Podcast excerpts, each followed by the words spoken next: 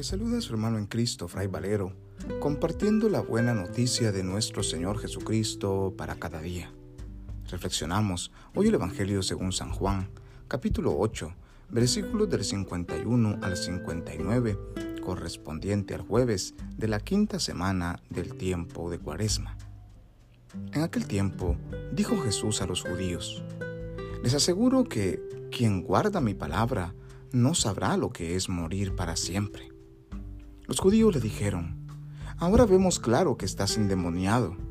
Abraham murió, los profetas también, y tú dices, quien guarde mi palabra no conocerá lo que es morir para siempre. ¿Eres tú más que nuestro padre Abraham que murió? También los profetas murieron. ¿Por quién te tienes? Jesús contestó, Si yo me glorificara a mí mismo, mi gloria no valdría nada.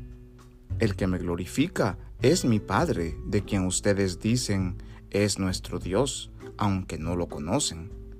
Yo sí lo conozco, y si dijera no lo conozco, sería como ustedes un embustero, pero yo lo conozco y guardo su palabra. Abraham, su padre, saltaba de gozo pensando ver mi día. Lo vio y se llenó de alegría. Los judíos le dijeron, ¿no tienes todavía cincuenta años y has visto a Abraham? Jesús les dijo, les aseguro que antes que naciera Abraham, existo yo. Entonces cogieron piedras para tirárselas, pero Jesús se escondió y salió del templo. Palabra del Señor, gloria a ti Señor Jesús. Nos encontramos casi en la recta final del tiempo cuaresmal. Nos encontramos como a Jesús le persiguen por todas partes. Su palabra se ha convertido en una espada de, de doble filo, en una buena noticia para los pobres, para los marginados, para los rechazados por todos, pero en una palabra que confronta los ideales y las, la forma de vivir de los ricos, de los poderosos, de las autoridades y ahora, como hemos escuchado en el Evangelio, de los mismos judíos. Porque estos no logran entender que Jesús no es uno más, no es un profeta más que ha venido a anunciarles lo mismo que anunciaban los demás profetas. No es uno que ha venido a complacer a un grupo reducido de personas y que ha venido a recordarle al pueblo la importancia únicamente de cambiar su corazón. Este Jesús ha venido a hacerlo todo nuevo. Él es más que Abraham, más que los profetas.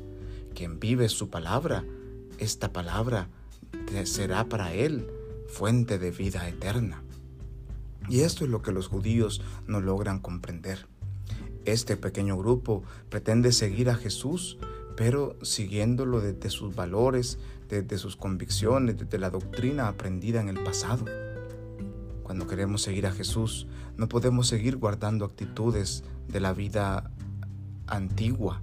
Al contrario, seguir a Jesús nos requiere comenzar una vida nueva, una vida totalmente renovados en Él, una vida confiando plenamente en su palabra, en esta palabra que nos da vida, una vida en la que nos dejemos guiar realmente por este que es más que Abraham y los profetas, por este que es el mismo Hijo de Dios.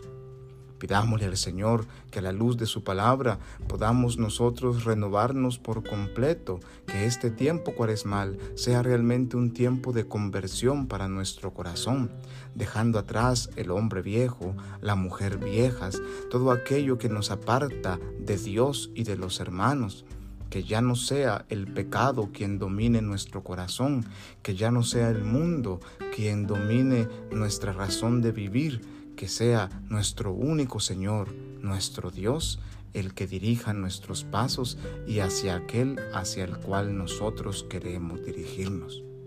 Que Dios en su infinita bondad y misericordia nos bendiga y nos guarde en este día, en el nombre del Padre y del Hijo y del Espíritu Santo. Amén. Paz y bien.